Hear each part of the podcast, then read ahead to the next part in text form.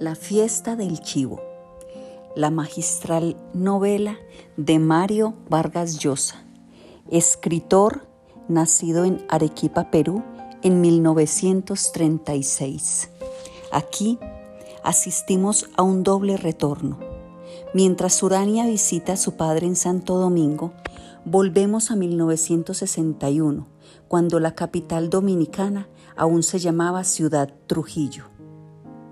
Allí, un hombre que nos suda tiraniza a tres millones de personas sin saber que se gesta una maquiavélica transición a la democracia. Soy Diana Sánchez. Te invito a que sigas escuchando mi podcast Breves Lecturas para el Alma.